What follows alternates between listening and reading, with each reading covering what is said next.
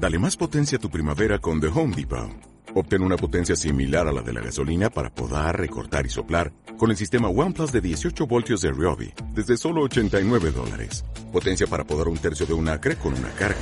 Potencia para recortar el césped que dura hasta dos horas. Y fuerza de soplado de 110 millas por hora. Todo con una batería intercambiable. Llévate el sistema inalámbrico OnePlus de 18 voltios de Ryobi. Solo en The Home Depot. Haces más. Logras más.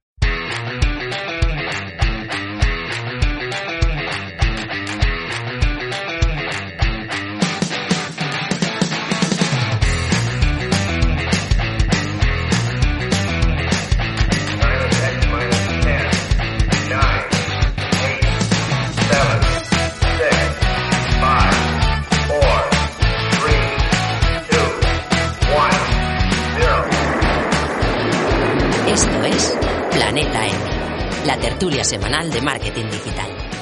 Hola, ¿qué tal? Bienvenidas y bienvenidos al episodio 75 de Planeta M. Hoy hablaremos de podcasting y más en particular haremos tertulias sobre el uso del podcasting como canal de marketing. Para hablar de este tema tan apasionante ya está listo el equipo de Planeta M de hoy. Hola a todos. Muy buenas. Hola, ¿qué ¿Cómo tal? estamos? Buenas. Hoy tenemos una tertulia a 5 con Fernando Álvarez desde Madrid. Hola Fernando, ¿qué tal? ¿Cómo estáis? Muy buenas, Paul. Muy bien, ¿y tú? Pues bien, aquí un pelín constipado que no me lo termino de quitar, pero bueno, es igual. Este no es el corona, aviso. O sea, nadie, que nadie se asuste. Todo el mundo tranquilo. Este es, este es el abuelo, digo, perdón, el nieto pequeño de la familia. Este no, este no hace nada, es inofensivo. Mejor, mejor. Eh, Fernando ayuda a los profesionales a obtener mejores resultados en el área de las habilidades profesionales, así como en la gestión empresarial. Su blog es desde latrinchera.com, su podcast es Código Emprendedor y su Twitter es arroba latrinchera. Correcto, ¿no? Totalmente. Muy re bien. También tenemos por aquí a Chus Navarro desde Madrid. Hola Chus, Buenas a todos. ¿qué tal todo? Pues bien, además súper contenta que has dicho mi apellido bien. Tengo que confesarte que estuve tentado eh, de ponerlo mal expresamente, pero al final dije, no, no, pobrecita, pobrecita. Basta ya con el cachondeo. Estupendo. Chus es CMO de PubliSuites, la plataforma para comprar posts patrocinados y contenidos para mejorar tu posicionamiento SEO. Su blog es eh, rellenando.com y su perfil en Twitter es arroba chusnarrolo.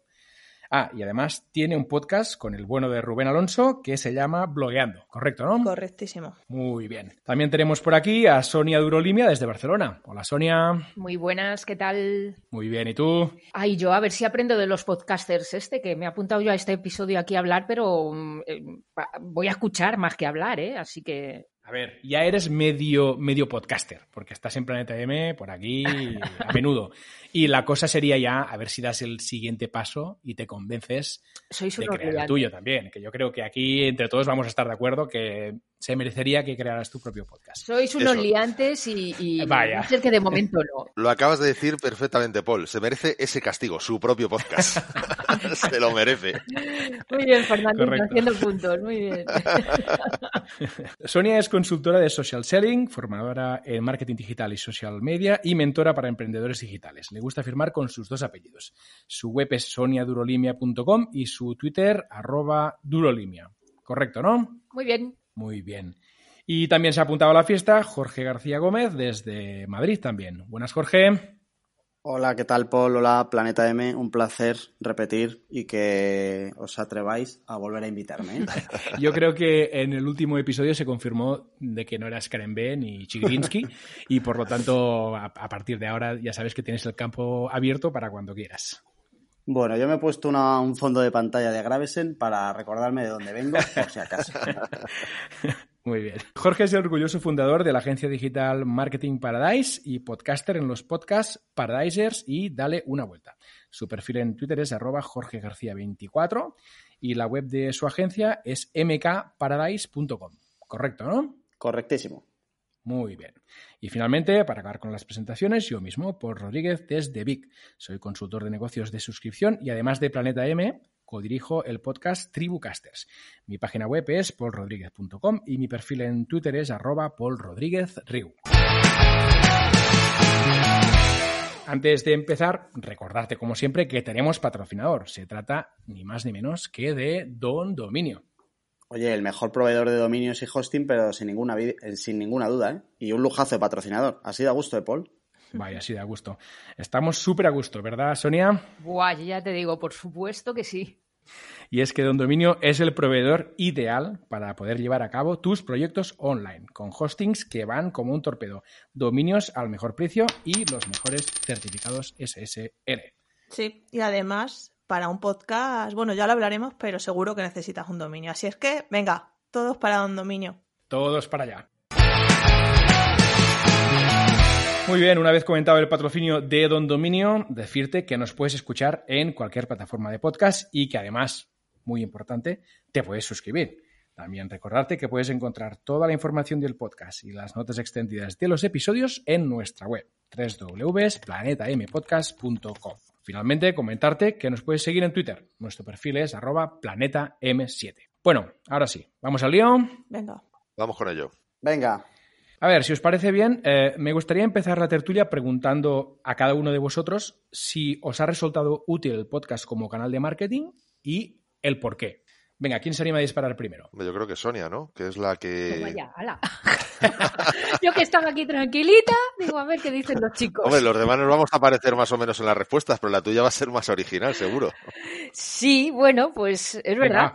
Va, pues venga, disparo yo. Eh, me ha resultado útil, pues sí, eh, porque yo no tengo, no tengo podcast ni tengo intenciones de momento de, de tener un podcast. Ya bastante Bueno, bueno, ya veremos, ya veremos, no, ya veremos. No adelantes. Pero sí, a, ni- a nivel de marketing sí que es verdad que, que, bueno, que el hecho de aparecer por, por Planeta M mm, sí que me ha resultado, me ha ayudado a la parte de branding, ¿no? Porque eh, hay mucha gente además que me empieza a, identificar, ay, que te escucho en Planeta M, ay, qué guay, ¿sabes? Y, y me llegan feedbacks de este, de este estilo. Entonces, bueno, pues eh, a nivel de visibilidad, ya os digo, a nivel de como, como marca personal, mm, para mí ha sido súper útil y, y además que, que le estoy cogiendo la gracia, ¿eh? me, me- me hace gracia estar. Me lo paso bien, además yo también haciendo los podcasts cuando paso por aquí. a todo. Claro, si es que es, es una cuestión de tiempo que lances el tuyo. Pero bueno, sigan. Venga, ¿quién es el siguiente? A ver, a nosotros, mm, como canal de marketing, nos ha dado eh, varias cosas ya. O sea, nosotros todavía no hemos hecho como el primer año del podcast, lo haremos en abril, pero en estos 11 meses nos ha dado varias cosas. Primero, nos ha dado eh, un empujoncito a gente que estaba pensando en trabajar con nosotros y que gracias al podcast, digamos que cuando mm, nos llamaba, ya nos llamaba más calentitos. ¿vale? Abro comillas, aunque no se vean, calentitos en el sentido de que como más interesados. Eh, y de hecho nos han pasado cosas como que han llamado a la oficina y lo ha cogido cualquier compañero y ha dicho, hola, ¿qué tal? Tú eres Sara, ¿no? Y claro, nunca había hablado con Sara, pero esa conexión de haber escuchado a Sara en los podcasts ya era como en plan, hola, ¿qué tal? ¿Sabes? Sí, sí. Entonces, eh, la predisposición eh, la hemos ido notando desde hace, desde a partir de noviembre más o menos, sí que notábamos que los leads que llegaban ya venían como más interesados en el sentido que nos conocían de, bastante más de lo que te pueden conocer sin el podcast. Pero luego todo esto ha ido todavía más y es que mm, hemos cerrado clientes donde su primer contacto era os he conocido por el podcast, literalmente, o sea que nos ha servido ya incluso como canal de, de negocio y luego nos ha pasado algo maravilloso de reciente noticia de días y es que hemos cerrado el primer podcast para una marca. Es decir, que sin nosotros pedirlo prácticamente, pues hemos conseguido incluso ya el que haya gente que confíe en nosotros después de escuchar el nuestro y diga algo como, oye, pues yo quiero esto para mi empresa también. Así que son todo cosas buenas. Eh, Sonia, espero que con esto te haya convencido para que nada más colgar te pongas a grabar el tuyo, porque es verdad que solo trae cosas buenas y eh, ni si, o sea, nunca, esto de verdad, de verdad, eh, nunca creamos el podcast para vender. Eh, teníamos otros objetivos y los seguimos teniendo, pero es verdad que como canal eh, crea una conexión con la gente brutal. Así que yo solo puedo decir cosas buenas de esta maravilla. Pues, eh, Joroba, me he quedado flipando con lo, lo que ha contado Jorge, porque justo en blogueando, en el que tenemos en PubliSuite, estamos, claro, lo comenzamos en noviembre, entonces estamos como en ese periodo todavía de, de ir haciendo, dejando huella, ¿no? En cierto sentido. Leads como tal no podemos medirlo ni, ni, sé, ni sé ese retorno, pero sí que eh, obviamente estamos trabajando el branding desde una parte más desenfadada, ¿no? Nosotros creamos Mm. el, el podcast para llegar a, a una de las patas de la plataforma, que son los editores, los blogueros, los creadores de contenido. Y, y ahí a la hora de pensar la estrategia, bueno, pues le planteé a Rubén Alonso eh, pues que si se quería animar al proyecto. Y para mí fue un, un gran logro porque contar con él, eh, o sea, como que ya decía, voy a tener eh, formación para mí misma, eh, porque en el, en el podcast sí que tenemos ese tándem, ¿no? De que él como bloguero profesional y yo como bloguera amateur o que estoy empezando, pues me Ujú. gustaba un poco esa, mostrar esas dos eh, visiones. Y, y sí que estamos empezando a recibir ya pues cierta visibilidad o eh, comentarios, porque al final nuestros KPIs principales son escuchas, suscripciones y mm, bueno, luego comentaré algunos errores que, que hemos cometido, pero también pues mencione o que la gente nos comente o que nos diga qué nos pare qué les parece el episodio. Entonces, bueno, estamos, no hemos llegado todavía al año, como comentaba Jorge, pero sí que constancia es una de las palabras que más voy a repetir en, en este episodio, porque como dejes de publicar y de crear contenidos, eh, igual no tiene sentido hacer un podcast dentro de tu estrategia. Pues ahí me dado. Pues me has dado porque justo yo estoy ahora mismo en un momento de no constancia. Llevo sin publicar en el podcast desde el 20, 20 y algo de justo antes de Navidad, de diciembre. Ya anuncio que en breve, muy en breve, estará ya el episodio 100 y volveremos otra vez a la carga. Y justo además es una cosa que yo quería comentar, que efectivamente es importante, yo creo que también considero que es importante esa constancia, pero también reconozco que no siempre es, es fácil, ¿no? En mi caso, por ejemplo, llevo ya, yo creo que un año y algo en la que he faltado a esa constancia en alguna ocasión. Falté, creo que recordar en verano, un poquito, no mucho, ahora he faltado un poco más. Y bueno, la verdad que mm, rompiendo una lanza para aquellos que, que, como yo, bueno, pues les ha podido ser más complejo el mantener la constancia. A mí por lo menos no sé ahora qué va a ocurrir cuando retomemos con el episodio 100, pero las, una o dos veces anteriores, que creo que han sido dos en total las que he podido tener un pequeño lag de una pausa de, de un mes, dos meses, en principio no me ha sido difícil luego recuperar otra vez el, tanto el ritmo por mi lado como eh, lo que son, digamos, las descargas por parte de la audiencia. Es decir, en ese sentido no ha habido problema. De hecho, concretamente la del verano, la recuerdo que se, cre que se creció el nivel de descargas, se creció en descargas. El motivo la, tampoco lo puedo saber, la verdad. No sé si es que les dejé descansar y ya vinieron con más ganas. también puede ser. De menos, que también puede ser. Y alguno lo escucho ya tres veces, no, no lo sé, no lo sé. Pero bueno, sí, verá que hubo un mejor resultado. Yo entiendo que ahora mismo también es un momento muy bueno para el podcasting, porque efectivamente cada vez más gente, o sea, estamos en esas primeras olas que en su día se vivieron en redes sociales, se vivieron en el mundo de los blogs años antes y muchas cosas años antes, ¿no? YouTube, etcétera. Sí.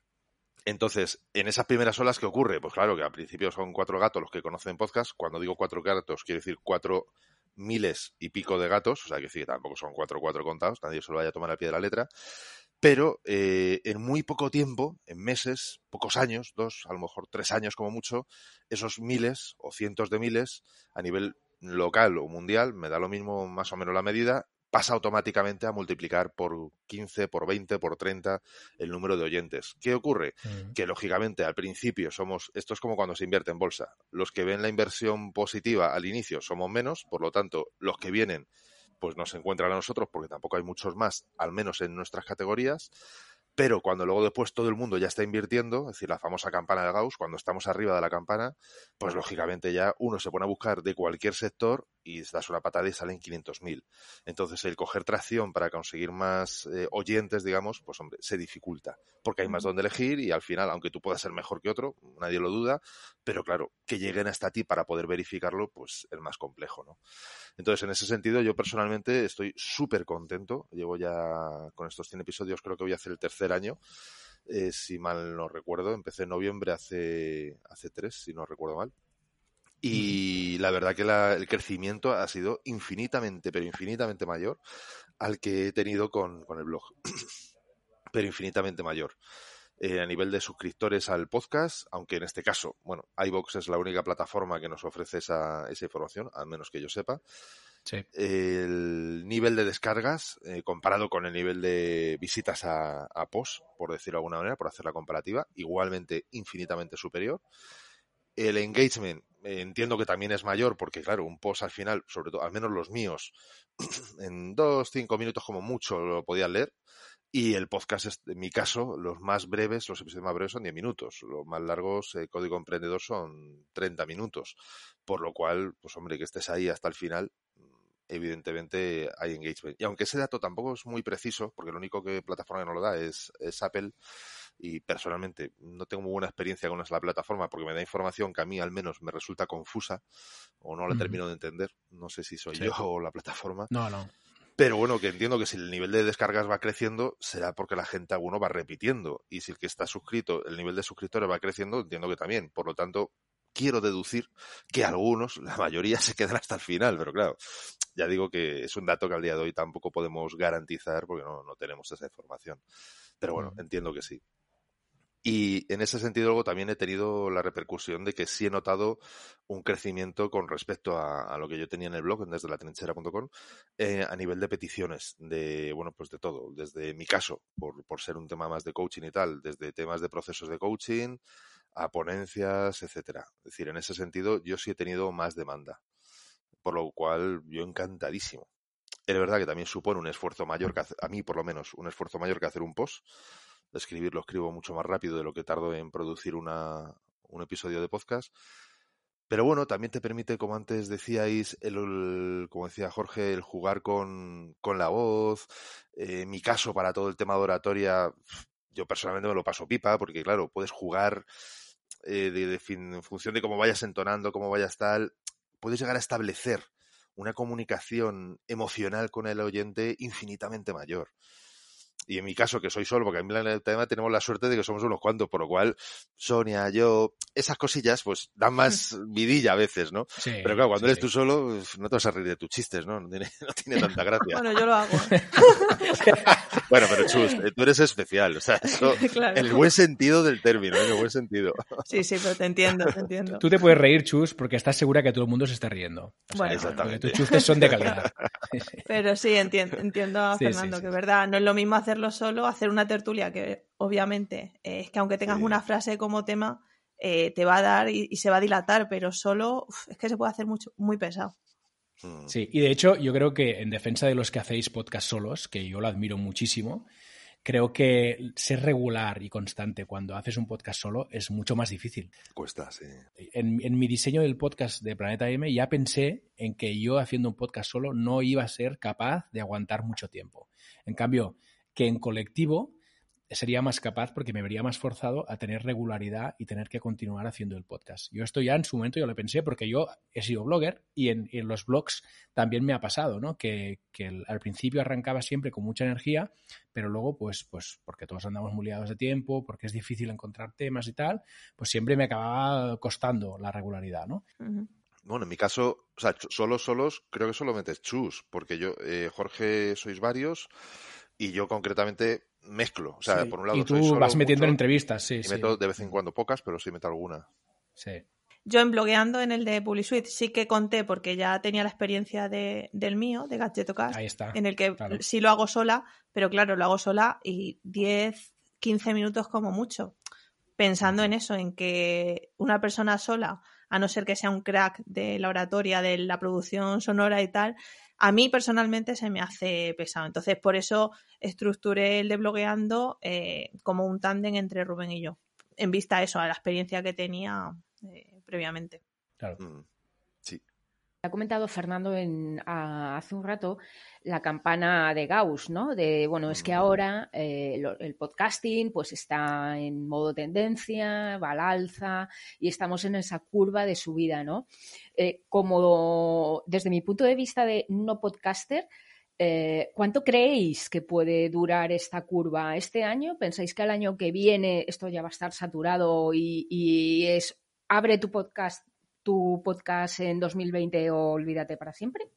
Yo personalmente creo que va a durar más tiempo. Lo que pasa es que yo aquí veo dos Mm. vertientes de campana, o dos posibles campanas. Una, la de oyentes nuevos, o sea, el crecimiento de audiencia, y por otro, el crecimiento de oferta de, de podcast. Sí creo que lo que es la campana de oferta de podcast, eh, estamos en un momento bastante álgido. Eso no significa que el 2021 no vayan a seguir existiendo y, bueno, pues como gente que se da de alta en Twitter al día de hoy. Bueno, pues eso es normal.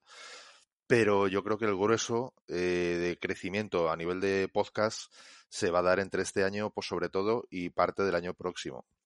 Luego después, eh, yo creo que eso va a decrecer, en mi opinión, y será más difícil, lógicamente, mostrarse. Después, en cuanto a audiencia, sin embargo, yo creo que sí queda todavía bastante recorrido. O sea, hay mucha gente que, aun conociendo lo que es el podcast, todavía no lo, no lo aprovecha, digamos, o no lo utiliza de forma más masiva. Entonces, yo creo que el, momento cumbre, personalmente, de lo que es la audiencia del podcast vendrá cuando todos los medios con normales utilicen el podcast. Pero para mí eso también será un problema, porque harán tanto ruido que aquellos que no estamos en, en ese nivel de, de, ruido, de visibilidad, digamos, como puede ser pues, es un medio de comunicación televisivo, eh, radio, etcétera, etcétera, claro, tendremos una dificultad mayor para poder hacernos ver dentro de ese mogollón. Por lo tanto, mm. todo lo que podamos correr ahora para ganar esa atracción, esa visibilidad, es recorrido ganado para futuro donde nos va a ser más complicado, en mi opinión. No sé qué opináis los demás. Eh, yo, yo que, a ver, ¿qué os parece como la visión que tengo yo? Eh, quería compartir un par de cosas que me he ido apuntando, que hoy somos muchos y parece esto un poco como la sexta noche, quejan de que no me dejas hablar, Iñaki y tal. Pero tú, tú mete baza, tú mete baza, tú no te cortes. Que aquí, sí, sí. aquí nadie pega a nadie, ni echa a nadie, o sea que tú dale. A cuchillo. Vale. vale. Total. Pues a ver, varias cosas. Eh, yo creo que el, el, podcast es una burbuja, pero que es una burbuja que está empezando a hincharse. Eh, creo que a, a, lo mejor los que estamos en marketing estamos demasiado contaminados porque eh, los de marketing en general siempre estamos contaminados y porque somos los primeros como en, en, encargarnos de explotar cualquier formato que salga nuevo para contar nuestras historias. Pero cuando haces el ejercicio de empezar a buscar podcasts de temáticas que no sean las que no sean marketing y que no sean las más generales, hay muchísimo espacio todavía. Eh, y creo que la, el ser humano es demasiado raro y le gustan cosas demasiado especialitas como para que no encuentre su podcast eh, algún sí. día para crearlo. Mm, No sé si es un año o si es año y medio, la verdad, lo que le queda. Yo sí que creo que todavía le queda mucho recorrido eh, para la creación de podcast eh, y sobre todo para la escucha de podcast. Eh, y uniendo esto con lo que, comentabas, lo que comentabais antes de la constancia, para mí la constancia es importante, pero hay otra cosa que también creo que es crítico y es la intensidad. creo que ahora es el momento de no tener piedad en la publicación, porque eh, va a llegar un momento donde nos acostumbremos como oyentes a tener nuestro top mmm, 6, 10, 12, depende de lo friki que seas, 20 de podcast que mm. sigues. Pero no escuchamos todos los programas de radio ni todos los canales de radio. Al final te acostumbras a lo que a ti te va gustando y entre esos vas tirando. La oportunidad de probar podcasts nuevos, eh, yo creo que la vamos a ir desechando a medida que nos acostumbramos a los que ya nos gustan. Eh, entonces, creo que el objetivo de un podcast hoy, si hiciéramos como una visión a dos años, sería, o sea, el KPI principal, antes que comentabais de, oye, ¿qué me diríais? Pues yo no sé si se puede medir como una métrica, pero a nivel como sin aterrizar, sería el conseguir acostumbrar a la gente a que mm, escuche mi podcast. Es decir, que si mm. tú tienes una semana organizada de tal manera y sabes que mi programa sale los martes, que tú te acostumbres, igual que te acostumbras a escuchar otros programas, a que los martes sale mi podcast y eso solo lo puedes hacer con, con constancia y con intensidad. Si no, lo que va a pasar es que sí. vamos a tener muchísimos almacenes de podcast viejos que pueden funcionar porque al final la mayoría de, la, de las temáticas pueden ser evergreen y te da igual escucharlas hoy que dentro de un año, pero que no vas a tener una fidelidad y el usuario no va a tener un hábito de escuchar tu podcast. Entonces, creo que ahora es la etapa de constancia y de intensidad. Si alguien, que estoy de acuerdo con vosotros, en que esto lleva demasiado trabajo. Nosotros aquí somos 10 personas y nos podemos permitir el lujo de entre 10 ir variando oyentes, ir variando responsables y te sale uno a la semana, te sale uno a la semana y más o menos eh, lo tienes ya medianamente optimizado el proceso. Pero si no, estoy de acuerdo en que es muy complicado. Pero bueno, que sea difícil no significa que no sea positivo. Y yo creo que ahora mismo constancia e intensidad deberían ir de la mano para que cuando llegue esa burbuja, que no sabemos cuándo, dentro de un año, de dos, de tres, sobre todo además los que tenemos podcast de marketing, eh, podamos ya tener una audiencia que está acostumbrada a nuestro podcast y no sea gente que entra y sale. Una pregunta, Jorge, ¿a qué te, porque no me queda claro, ¿a qué te refieres con intensidad? Constancia lo veo claro. A, intensidad? Sí, a frecuencia de publicación, o sea, a ser más intensos en las publicaciones. A en vez de sacar uno cada dos semanas, sacar dos cada semana, por ejemplo. ¿Sabes? A eso me refiero. Yo creo que para eso eh, es importante que no sean siempre iguales. O sea, nosotros, por ejemplo, alternamos el podcast eh, normal de cada semana, donde pues yo con alguien del equipo hacemos algo y eso lo, intercambiamos con entrevistas, lo intercalamos con entrevistas. Entonces tenemos como dos versiones diferentes de un mismo podcast, todo tiene sentido para la misma audiencia, pero no se hace repetitivo. O sea, no sacamos dos programas que sean iguales, sacamos dos programas de temáticas parecidas, pero diferentes creo que necesitamos ahora ser intensos, sobre todo los que empezamos, ¿eh? los que lleváis más, pues a lo mejor os podéis permitir el lujo de descansar, pero al final tú mismo, Fernando, lo comentabas, mm. en cuanto dejas de publicar, pues evidentemente dejas de recibir, de, que el o sea, dejas de crecer como, podcast. Claro, sí, sí, sí, sí. Cuanto más intenso seas, pues más vas a crecer. Que es algo que en el blogging ya mm, no lo ves. Por compararlo un poco como lo hacías tú, ahora ya en el blogging, por mucho que publiques, mm, igual llegas demasiado tarde, mm. por lo menos así lo veo. Me parece súper interesante lo que comentas de los hábitos, Jorge, eh, de asociar tu podcast a un hábito. Es decir, yo me acostumbro a que mm, X podcast publica tal día a la semana y ya tengo reservado como un hueco para escucharlo, ¿no? Mientras estoy cocinando, voy al gimnasio o salgo a correr o lo que sea, ¿no? Eh, el poder de los hábitos es, es espectacular, entonces si conseguimos vincular la escucha de nuestro podcast con un hábito, pues claro, esto va a generar un, engagement brutal, ¿no? Y que esta persona vaya escuchando de forma recurrente nuestro contenido. Me parece muy interesante. Sí, pero ¿cómo haces eso? Para mí ese debería ser el gran objetivo. Eh, yo lo veo que sería genial y de hecho yo lo hago, pero ha sido pie mío, ¿no? De, vale, yo sé que este podcast lo escucho de aquí a un viaje o lo que sea. Pero ¿cómo consigues tú, no sé por si Jorge ha tenido esa experiencia, eh, de habituar a un oyente a que a ti te escuche, yo qué sé, haciendo la compra? Sí, sí, sí.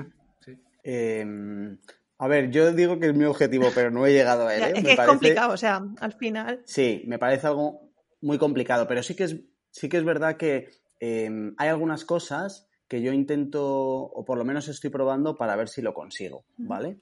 Que es, eh, primero, em, ser constante, intenso, pero también ser eh, ordenado, es decir, yo no saco podcast cuando yo lo considero, sino que saco podcast todos los martes por la mañana, ¿vale? Que es como al final lo primero que necesitas en un hábito es eh, repetición. Al final el ser humano aprende copiando y repitiendo, o sea, no hay más. Entonces, eh, yo le acostumbro a que todos los martes a la, por la mañana pues sale el podcast, ¿vale? Eh, que es como lo primero. luego hago otras cosas que creo que pueden ser interesantes y es decirle qué es lo siguiente que viene. O sea, intentar mantener una relación con él más allá de te escupo el programa y hasta la próxima semana, intento que eh, podamos seguir manteniendo una relación, eh, le cuento cosas de lo que pasó, o sea, de lo que hablamos el programa anterior, por si no lo ha visto, y le adelanto lo que puede venir el que viene. Es decir, la semana que viene hablaremos de no sé qué, para que él ya esté predispuesto de, joder, qué guay, la semana que viene van a hablar de posición cero en SEO y me interesa un montón, ¿sabes? Eso eh, creo que también ayuda a fomentar el hábito, el que haya una relación durante toda la semana. Nosotros eh, teníamos, eh, no sabemos qué vamos a hacer con ella, pero teníamos una sección que era como la semana Paradiser, donde contábamos qué es lo que nos había pasado durante la semana. Y lo que recibíamos de vuelta es que la gente nos contaba las suyas. Mm.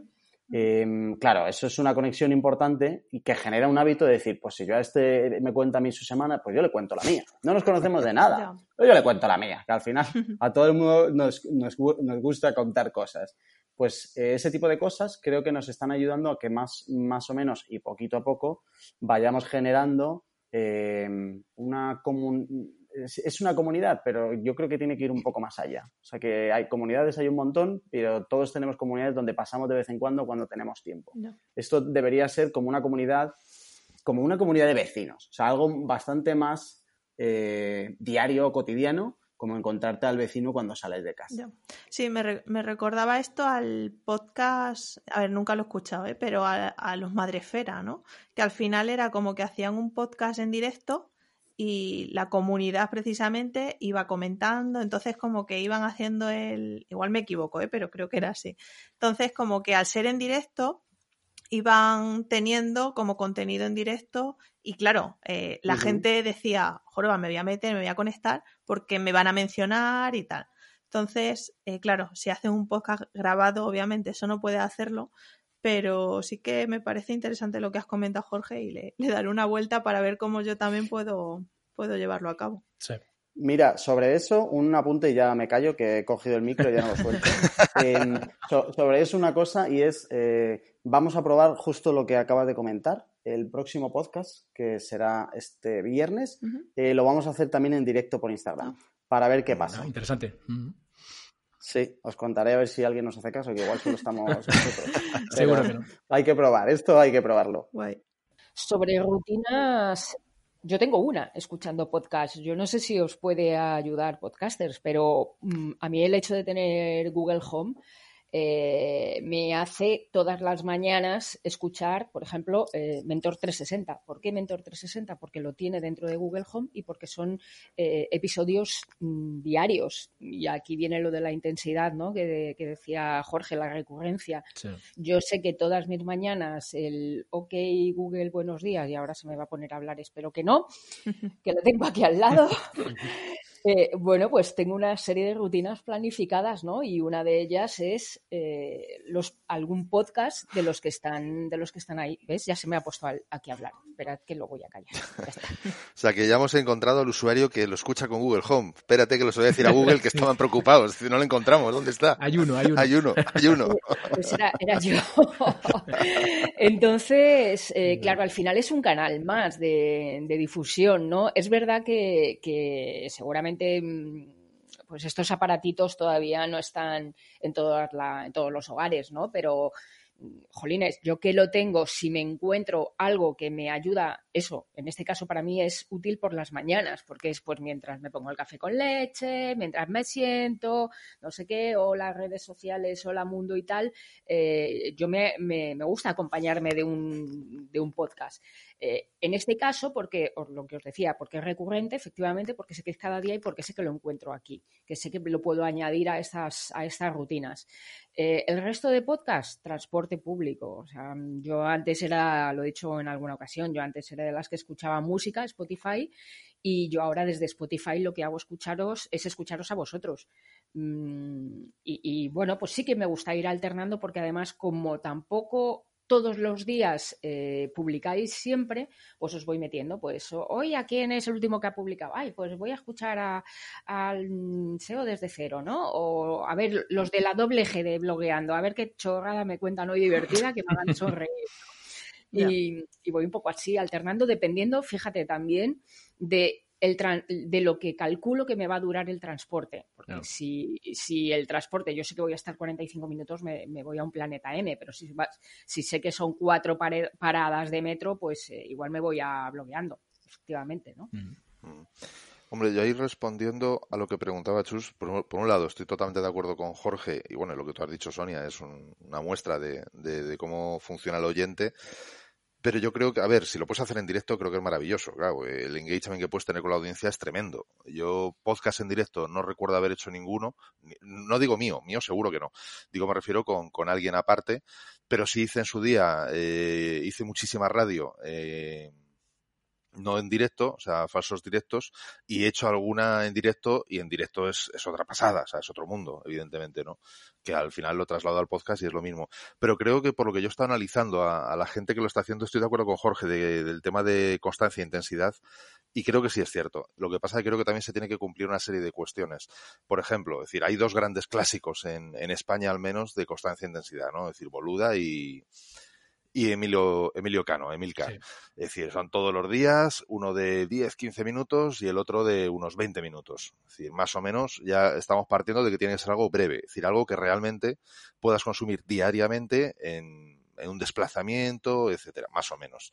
Cuanto más breve, mejor. Y las estadísticas nos dicen que lo que antes la gente escuchaba en 30 minutos, ahora les gusta 20.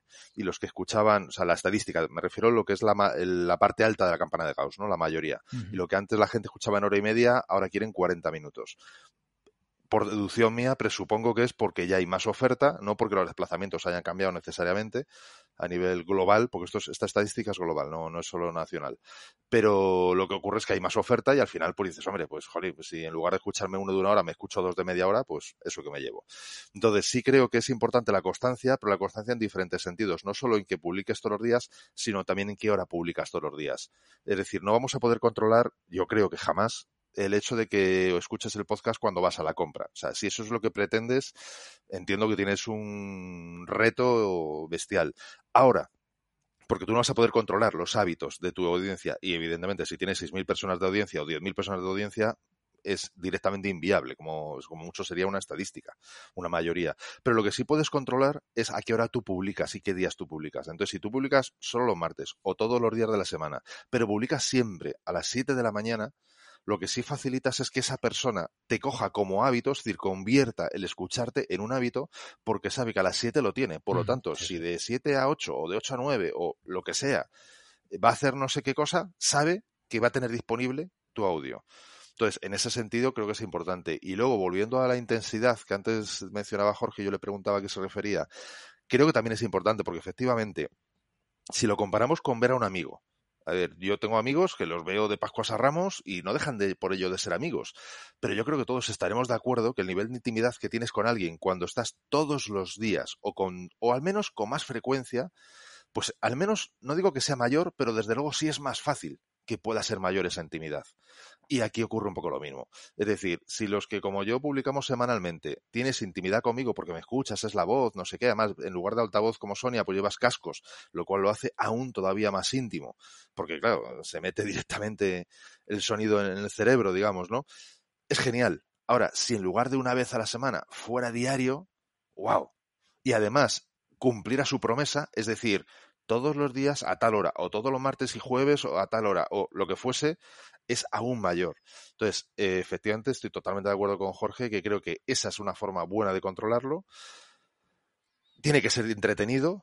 Y luego después, en cuanto al contenido, a mí la clave para que esto se convierta en eso, y mira, ahí lo rompo, digamos, o ofrezco la, lanza, o como se quiera decir, en este caso, para los que no somos eh, emisoras, eh, medios de comunicación y tal, yo creo que la gran ventaja de todo esto que nosotros tenemos es la posibilidad de cercanía. Es decir, en una palabra, nosotros podemos hacer lo que nos dé la gana, que no tenemos a nadie por encima que nos marque una línea editorial que nos diga por dónde tenemos que ir. en los medios de comunicación creo que pocas figuras eh, muy conocidas se pueden permitir ese lujo. El resto al final tiene que seguir una, una serie de patrones. Y, lo digo porque ya digo, yo he hecho mucha, mucha radio y la diferencia es muy grande es muy grande porque al final tienes que guardar una compostura en función de patrocinadores o de políticos de momento o la emisora de turno, pues esto se puede decir, esto no se puede decir, esto, a ver, todo se puede decir, porque a mí nunca me han dicho que no puedo decir algo, pero me han dicho, hombre, si no te importa, sería bueno evitar este tema porque nos puede llevar un problema y ¿para qué, no? tampoco ya tenemos problema ya, ¿para qué meter más, no? Mientras que tú en tu podcast, pues, vamos, pues ya está. Es decir, no, no tiene mayor historia. Entonces, ¿qué ocurre? Que puedes hacerlo mucho más cercano. Y para mí la clave ahí es hacer un diálogo una conversación. Entonces, el caso que comentaba, que ponía de ejemplo Jorge, de, bueno, pues mi semana ha sido así. Es verdad que, por ejemplo, yo no soy muy de eso, o al menos no hasta el día de hoy, lo estoy intentando, quiero, quiero en ese sentido ser más, más abierto en ese aspecto, no sé, no, me cuesta, me cuesta contar mi, mi día a día, digamos, así tan, tan abierto, voy poco a poco, eh, entiéndome en ese, en ese jardín, pero creo que es importante y también por eso lo quiero hacer, ¿no? Porque creo que te baja de, un estrado, te baja al, suelo llano, a la arena, y te codeas con la gente, pues mira, yo también lloro, ¿sabes? Es decir, yo también sufro, yo también tengo malos días, yo también tengo tal, que no con esto que estoy diciendo de, de utilizar el podcast de, para llorar o de confesionario, pero sí te acerca a la gente y la gente de esa forma también se acerca a ti. Eh, generas más engagement, más empatía, y eso creo que es una baza que los vamos a llamarnos pequeños podcasters, que aunque tenemos grandes aspiraciones, pues no tenemos muchas veces el presupuesto ni las cifras de, los Podium Podcast y compañía. Poco a poco, poco a poco. Estamos a la, a la puerta, ¿eh? Estamos a la puerta. Pero bueno, no llegamos ahí, las cosas como son. Pero fíjate, yo creo que eso, sin embargo, es un, un as en la manga nuestro que jamás podrán tener. Sí. Hmm. Y además lo digo con toda conciencia, o sea, jamás lo podrán tener. Y digo el por qué, porque es que esto, en otros entornos en los que yo ya he trabajado compitiendo, desgraciadamente, bueno, o afortunadamente, según se mire, con grandes empresas que dices, no puedo competir, sí, sí puedes competir, porque ellos siempre, por, porque son lo que son, por su tamaño, por su estructura, necesitan hacer las cosas de una manera. Y tú, por quien eres, te puedes permitir hacerlas de otra. Hmm. Entonces, ahí es donde está tu ventaja competitiva. Donde la, la lías parda es si intentas parecerte a los otros cuando no tienes nada que en lo que te parezcas. Mm. Muy interesante. Eh, ¿Diríais que el podcasting tiene más engagement que cualquier otro canal? Mm. Eh, seguro. Totalmente. Yo creo, Paul, que, tiene una explicación. Bueno, a ver, que tiene una explicación. O yo hay una explicación que le saco. Eh, y es que en este mundo, o sea, en, lo que es el marketing en concreto, Em, hay algo que la gente suele echar de menos y es em, transparencia y transparencia barra honestidad. Entonces, no hay nada más transparente que el podcast ahora mismo, ¿vale? De hecho, me parece como más transparente que YouTube, o sea, que los vídeos, porque el vídeo mm, das por hecho que está editado con el audio te cuesta un poco más entender que está editado, ¿sabes? Entonces, creo que es demasiado transparente y da muchísima confianza a la gente para que, pues eso, para que cuando te llama te diga, ah, tú eres Sara, ¿no? joder, claro, cuando te pasa eso, yo de verdad que no, no, conozco, o sea, nunca me ha pasado un ejemplo mayor de engagement de algo así. Bueno, y seguro que a vosotros os ha pasado que cuando vais a eventos y tal, que la gente os saluda y os abraza directamente como si os conociera, porque en realidad un poco es que os conoces, que al final es ese momento donde te empiezas a sentir un poco rockstar, de decir, joder, este tío, ¿por qué me abraza? Pues coño, te abraza porque, por lo que decíais antes, porque te levantas por la mañana y cuando, coge, cuando te metes en el metro, te vas a pasar al perro, es que estás hablando con él, es que es alucinante. ¿Por, eso o porque te quiere quitar la cartera, eh? Míralo. no te fíes, no te bueno, yo, yo estoy, en, estoy en forma, ¿eh? O sea, que le puedo coger Yo no sé si estoy de acuerdo en que mm, el podcast es el canal con más engagement. Mm. ¿Por qué? ¿Cuál es, Sonia? Yo creo que hay alguna red social que se salva de seguir teniendo mucho engagement, ¿eh? Eh, y estoy pensando en dos, estoy pensando en, LinkedIn y en Instagram. Eh, cada una a su estilo, cada una con su postureo y es verdad que, la comunicación, lo que comentaba Jorge, el estar ahí hablando con ellos es bestial, eso, es cierto, pero la transparencia mm, también se puede mostrar en redes sociales y, y, me sale la vena social media, lo siento, ya tenía que venir, pero mm, yo consigo mucho engagement en LinkedIn y yo consigo eh, también clientes por, por LinkedIn. Mm, lo, lo, digo muchas veces, yo hace mucho tiempo que yo no, no tengo una estrategia push de ir a buscarlos. Eh, es un marketing de atracción puro y duro. Mm, depende de cómo, quizá Facebook está un poco más muerta, quizá en Twitter, o cuesta más, fíjate, eh, quizá en Twitter cuesta más el diálogo, porque, mm, porque al final no estamos para escribir, ¿no? Eh, es como que, ay, ya me he cansado, ya he contestado dos veces, ya está, ¿no?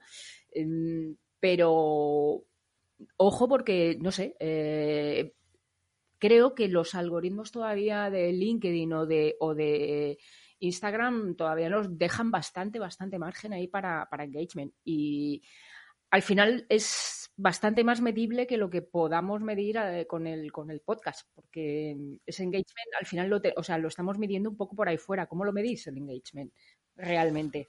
Pues fíjate, yo creo que, y te digo ya la medición, yo creo que el podcast sí es de los que ahora mismo está generando mucho engagement y sobre todo, si no lo es ahora el que más, creo que lo va a poder llegar a ser, porque para mí es una, hay una clave y es el tiempo de atención Entonces, el podcast, como es algo que por circunstancias, por encima de YouTube en este caso, por ejemplo, y por supuesto por encima de cualquier red social, puedes hacer a la vez que haces otra cosa, es decir, si tú estás en una red social, tienes que estar en eso, no puedes estar en Instagram y conduciendo, por poner un ejemplo. Bueno, no puedes, no debes. Puedes, pero, pero te va a durar poco el engagement de esa persona. y lo mismo pasa con YouTube, etcétera. Lo bueno del podcast es que sí puedes hacer eso. ¿Qué ocurre? Que como decía, primero, es una experiencia en general mayoritariamente íntima. Es decir, la mayor parte de la gente lo utiliza con cascos, con auriculares.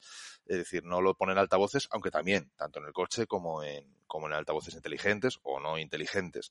Pero normalmente es una experiencia íntima. Y aunque no recuerdo exactamente la estadística, el dato, lo que sí recuerdo es que estaba creciendo el nivel, las horas o los minutos, como lo queramos interpretar, de tiempo de escucha de podcast por usuario. Y yo creo que eso va a seguir creciendo. Y que, eh, aunque, bueno, hay una pelea, una discusión, un debate, ¿no? Digamos, entre si el podcast desplaza o no desplaza la radio, si es lo mismo, si no es lo mismo y todas esas cosas, más allá de todo eso, yo creo que sí, de alguna manera, va a desplazar el formato tradicional de radio.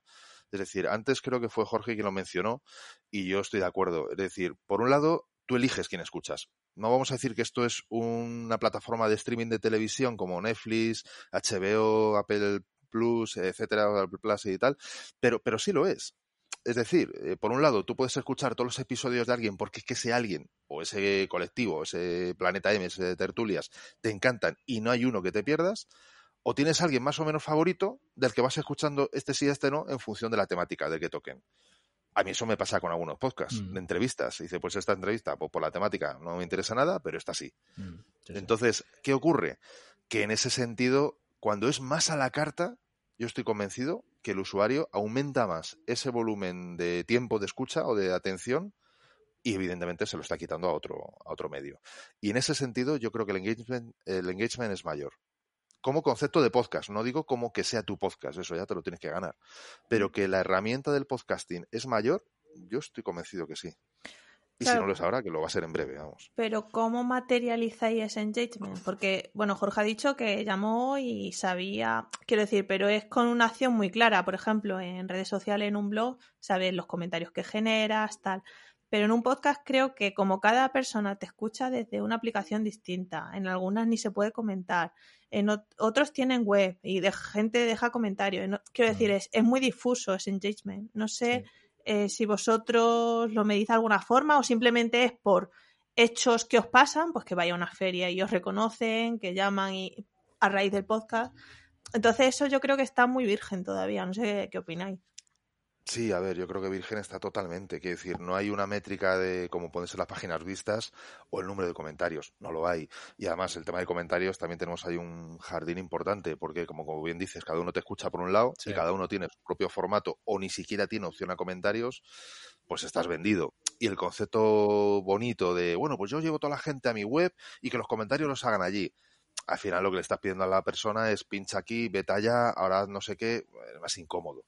Entonces, yo creo que la medición al final se mide como tantas otras cosas un poco al aire en mezcla de varias cosas. Es decir, me suben el número de suscriptores, los tiempos de escucha están subiendo, de repente me están dejando más comentarios de los que me dejaban antes o me dan más me gustas en función de qué plataforma.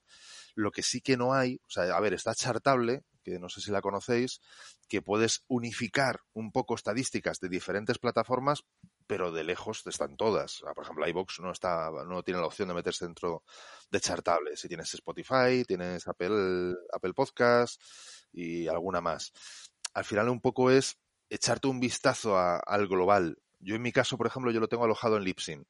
Entonces, como el alojamiento lo tengo ahí, para mí la única estadística que vale es esa, la de Lipsin, porque es la que recoge cualquier otra cosa. Pero, por ejemplo, Spreaker, para mí a ver, yo encanta con Spreaker y ole por Tony Amafeo, por supuesto, ni, ni.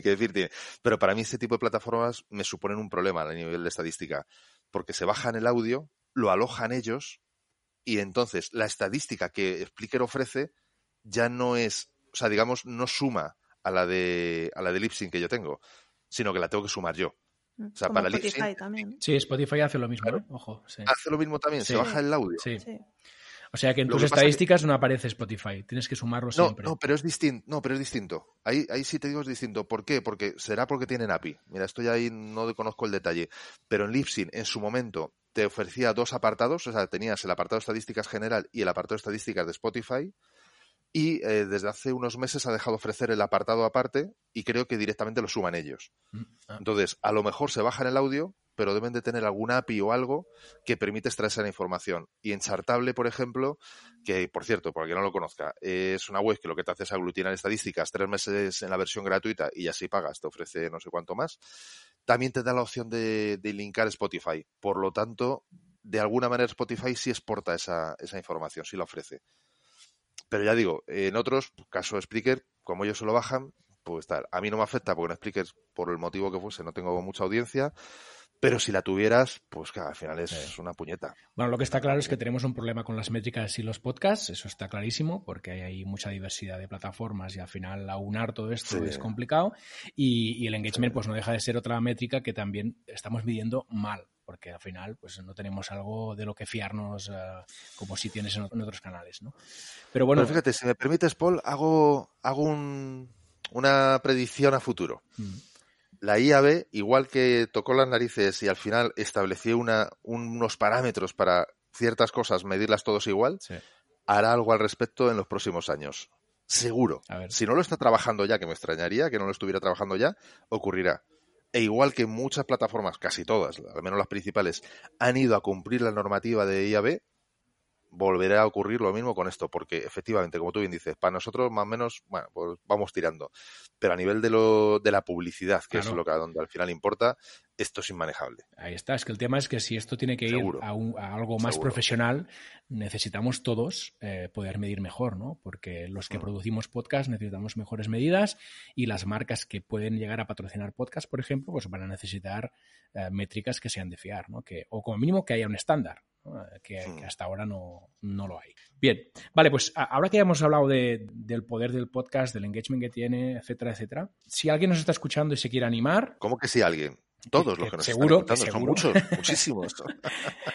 ¿por dónde tiene que empezar? A ver. Eh, creo que mm, empaparte, no escucharte todos, pero sí saber lo- los que hay en tu sector.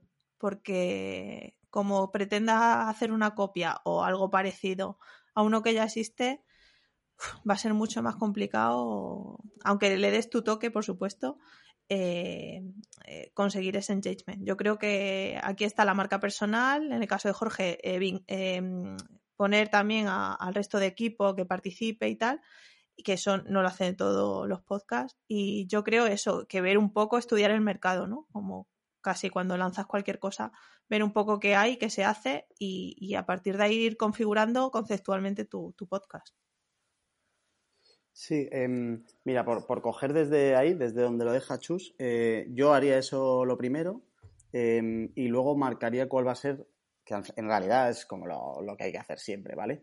Pero marcaría cuál va a ser un poco la estrategia del podcast. Em, hay ahí elementos importantes que los hemos ido hablando en general, pero cosas como cuánto va a durar mi podcast, eh, la cadencia que va a tener mi podcast, es decir, cada cuánto publico, em, cuál es el público que quiero, eh, qué secciones voy a tener.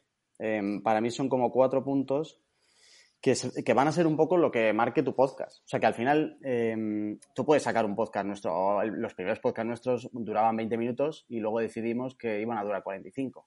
Eh, lo vas a ir limando y vas a ir pivotando y vas a ir mejorando durante el camino. Pero por lo menos márcate como unas bases donde, desde las que arrancar, pues para lo que comentabais antes, para saber si quieres ser un podcast donde quieres que te escuchen en el metro eh, el, el viaje de 20 minutos hasta que llegan al trabajo, o si quieres, o sea, yo escucho podcast de cuatro horas, Yo que es, también. una, que es una locura, que es un Sí. melón que habría antes. La órbita de Endor, por Eh, Madre ejemplo. mía, sí. Claro, no, no te lo vas. ¿Cómo lo hacéis? Sí, y no, no te lo escuchas de golpe. No, no, Que- claro. que, o sea, yo, Claro. pues eso lo paras y cuando vuelvas, Sí. pues lo vuelves a retomar y tal. Es verdad que cuando ves que duran cuatro horas, no sé por qué el ser humano no entiende que tiene la libertad de pararlo cuando quiera y, y es como que te da más pereza y necesitas como más, también porque te vas metiendo un poco en la temática y luego pues te cuesta luego que te corta el rollo el pararlo, el luego volver a engancharlo, etcétera. Pero duración, secciones, cadencia, público, para mí es un poco desde donde arrancaría para entender muy bien, oye, ¿qué es lo que quiero conseguir con esto? ¿Quién quiero que me escuche? Y en función de eso vas marcando. Y, subrayo un pelín lo de secciones, que me parece que es algo muy interesante para un podcast, que ayuda mucho también para eso del hábito, de decir, oye, pues eh, tengo algo recurrente, recurrente que se sale un poco de mi temática principal y que pueda ser interesante. Eh, con esos cuatro puntos te empiezas a construir un poco el hacia dónde vas. Y luego ya viene el resto de cosas. Pues yo, por seguir sumando, eh, recogiendo el testigo de Jorge, a ver, yo, yo diría, si estás muy lanzado a hacerlo, el tema secciones y demás, maravilloso. Si no estás muy lanzado a hacerlo, yo personalmente recomendaría, olvídate de secciones, haz una sección que dure poco y ya está. O sea, que decir, empieza. Y en este caso, a nivel técnico, como también suele ser por mi experiencia, donde nos entretenemos muchísimo y miramos dos mil tipos de micros, mesas, eh, interfaz y mil historias, mm, yo me quedé muy sorprendido cuando hace ya dos años, creo ya, eh, con Félix Co, con Locutor Co, del siglo XXI es hoy, íbamos por Madrid, por plena castellana, con todo el ruido que se supone, con el teléfono, sin micrófono ni nada, o sea, lo que es el teléfono como si fuese una grabadora para los efectos. Varias personas, cuatro personas creo que éramos, y él iba acercando el micro más o menos unos 30 centímetros de, la boca de cada uno de los contertulios, iba preguntando e iba acercando el, el teléfono como si, ya digo, como si fuera un micro. Y aquello se grabó perfectamente y sin, o sea, se oía el ruido de fondo, evidentemente, porque ese es el formato de su podcast, pero se iba de maravilla. A partir de ahí, por ejemplo, Borja Girón, en, en Triunfa con Instagram, si no recuerdo mal, uno de sus podcasts, graba ese podcast, todo el podcast siempre ha sido grabado así, que yo sepa, si no me equivoco, por lo menos de luego los primeros episodios seguro, es decir, tal cual a pelo, lo único que en lugar de en la calle, pues ya en un domicilio, digamos, de forma que no existe ese ruido y la calidad es suficiente, pero suficientemente buena. Por lo menos en estos, en los dos casos eran iPhone. Pero vamos, me vuelo yo que en un Samsung Galaxy más de lo mismo. No digo que todos los teléfonos lo puedan hacer, pero yo creo que en la mayoría de gama media alta, mm, seguro. Y ya con eso empieza. Porque personalmente creo que la primera barrera que nos enfrentamos es el empezar. Sea, y yo creo que cualquiera, da igual, en mi caso, la radio que haya hecho, tú oyes mis primeros episodios y dices, la madre que le trajo a este tío. O sea, ¿por qué? Porque Claro, no es lo mismo, por ejemplo, hacer radio donde tú sientas, hablas y el resto se encargan todos ellos, a tú aquí tienes que preparar todo. Eh, no estás hablando con alguien, estás hablando ante, un micro, que no es tertulia, que siempre es más difícil. Eh, tienes que hacer la edición, tienes, o sea, tienes que estar con mil historias, que si la entradilla, que si el final, mil historias y todas ellas hipermejorables en los seguramente 10 mm, o 20 primeros episodios, depende ya de cada uno, a lo mejor solo los dos primeros. Pero lánzate, o sea, lánzate no te, y míralo como algo de largo, medio recorrido, largo recorrido. Es decir, mm, cuenta con que vas a tener que hacer 20 entre comillas, para tirar la basura o para pedir al universo que nadie los escuche nunca, ¿no? Porque, porque son los que te van a dar el rodaje, los primeros. Pero lánzate, lánzate y empieza a disfrutarlo. Y sobre todo, fíjate, yo esto lo comparo como cuando trabajas con cámara, en este caso es con micro, tontea con el micro. O sea, acércate, modifica un poco la voz, hazla como más densa, más ligera, más rápido, más lento. Es decir, tienes que disfrutarlo. Si no lo disfrutas, eh, si tú no lo disfrutas, primero el oyente no lo va a disfrutar y no vas a llegar ni al episodio 100 ni a ninguno, porque te vas a aburrir. Porque al final, eh, ¿para qué lo voy a hacer? Van a empezar todas las preguntas de retórica ahí, de para qué lo necesito, sí, pero quién me ha metido, me ha mandado meterme. Disfrútalo. Y si es un micro que no es de diadema, me refiero que, que lo tienes eh, de los otros, o el propio móvil, como yo digo, puedes jugar a alejarte, acercarte. Eh, si tienes una circunstancia X de que no tienes un estudio de grabación de la leche y tienes que meter ruido de fondo, haz que eso sea parte de tu programa. Por ejemplo, el caso de Milcar, el caso de, por ejemplo, el que mencionaba Félix, de Locutorco, que siempre suele hacerlo con la hora del café y entonces suenan las campanas del campanario y ya es, o sea, eso es otro, mira, otro elemento que no hemos tocado, otro elemento importante de cara a hacer generar engagement con la audiencia es que les traslade, les ayudes a ir a tu mundo y les metas ciertas cosas que sean rutinas, es decir, que sean esperables. Es decir, yo creo que tenemos que jugar en los podcasts con un porcentaje, dependiendo ya de cada podcast, modificas el porcentaje, de seguridad y de incertidumbre. Es decir, cosas que seguro van a pasar, porque al final nos mola a todos, porque esa te la sabes, ¿no? El estribillo, el no sé qué, el, campanario, es decir, son la mujer del Segway, en el caso de Midgar, ¿no? Que cuando no aparece es como, que la, llámala, ¿qué le ha pasado a esa mujer? Porque no, no te has cruzado con la mujer del Segway, ¿no? ese tipo la de moneda cosas. de planeta. Ahí. Exactamente, exactamente. Entonces, tienes que darle eso. Y luego, evidentemente, tienes que darle un poquito de, de vidilla, que es la incertidumbre, ¿no? Es decir, hay cosas que te he contado que van a pasar en este episodio, pero no sabes todo lo que va a pasar Mm. en este episodio. Que eso tenemos que aprenderlo muy mucho de las famosas telenovelas sudamericanas, ¿no? Aquellas de antaño, hoy ya las hay en todos lados, pero aquella de antaño de, y en el próximo episodio, y te dejan ahí como, ¿pero qué pasará con, con Guilla, Guillermo Alberto, Luis Enrique? ¿Se casará, no se casará con la otra? ¿De tal? ¿Qué pasará, no? Al final es generar un, un pequeño universo sonoro que te identifica también en, en tu podcast. Total. Bueno, eh, se nos acaba el tiempo, se nos han quedado muchas cosas por hablar. Yo creo que tenemos que hacer otro episodio sobre podcasting. Eh, pero para ir terminando, no sé si hay alguna cosa más que queráis destacar. Para, para el siguiente episodio de podcasting que organices, Paul, mm, la parte técnica, que yo Mm. creo que es la que para muchísimo, la de la edición del podcast. Uy, uy, uy. Sonia está pidiendo Sí, que hablemos sí, de la sí, parte sí, sí. técnica. Eso me Yo huele creo a sí, nuevo. esto está ya está a punto de caramelo. Sí, sí, sí. Chus, Jorge, ¿algo que comentar? Sí, muy bueno. No, lo que ha comentado Jorge de hacer partícipe a la audiencia de que comentamos en episodios anteriores, que vendrán en próximos episodios, ese tipo de cosas que son básicas, pero que yo no lo hago. Yo por cerrar, eh, es que había como 12 melones que habéis abierto, que eran todos guays, entonces voy a elegir solo uno, que era el debate entre eh, podcast y redes sociales. Eh, o sea, en plan de, o sea, del engagement y tal, eh, yo estoy también con Fernando de que creo que el podcast ahora mismo está como un poco por encima de engagement como tal, pero no creo que, el- que nunca tenga que haber un debate entre podcast o redes sociales. Las redes sociales son ultra complementarias con el podcast y de hecho nosotros ahora mismo como uno de los objetivos críticos de nuestra estrategia para este año es eh, conseguir oyentes que lleguen desde redes sociales. O sea, igual que cuando hace 10 años uno se montaba el blog, y bueno, igual 10 son muchos, no lo sé, eh, pero antes nos montábamos un blog y para captar tráfico nos centrábamos en Google Sí. y nos centrábamos en redes sociales, pues para mí lo de hoy tiene que ser igual. Eh, el SEO en las plataformas será algo que vaya creciendo y que puede dar mucho juego, ¿vale? Aunque ya hay cositas que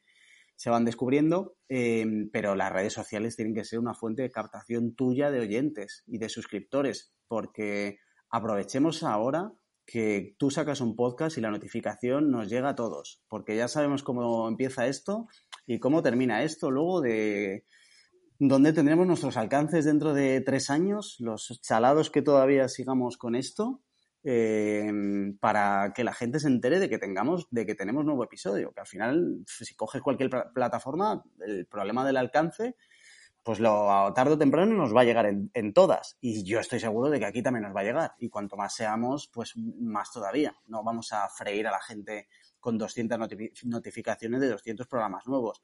Aprovechemos ahora y, y construyamos pasito a pasito y ladrillo a ladrillo suscriptores y oyentes, que ese era otro melón que se abría ahí de lo de la medición y tal. Eh, nosotros nos hemos hecho un informe a medida que no sé si habéis visto, Sí. que es público y que es para todos, con Data Studio, donde unificamos todas las plataformas, que yo creo que está bastante pintón para que hasta que tengamos de verdad un sitio donde unifiquemos todo, pues más baratito, más pintón y más mm, gratis, no lo vais a tener. Así que si lo queréis, pues ahí está disponible para que lo descarguéis. Y vamos, es lo que nosotros utilizamos ahora para medir Sí. nuestro podcast. Mm, Sobre todo lo que más miramos es la relación entre suscriptores y escuchas para saber cuánta gente vuelve a escuchar nuestro programa en función de los nuevos contra los viejos y escuchas y la duración de los programas. Es decir, si la gente, o sea, el tiempo medio por dispositivo, si la gente está escuchando lo que sacamos o no está escuchando.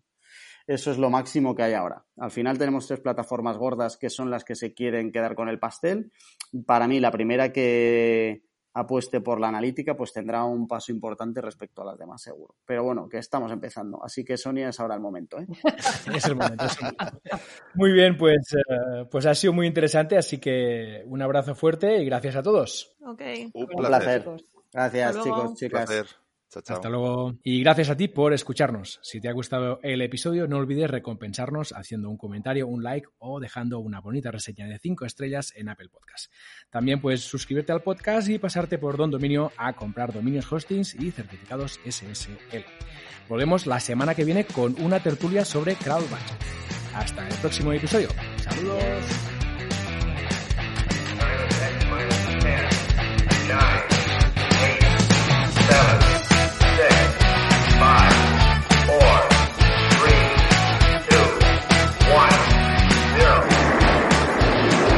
Esto es Planeta M, la tertulia semanal de marketing digital.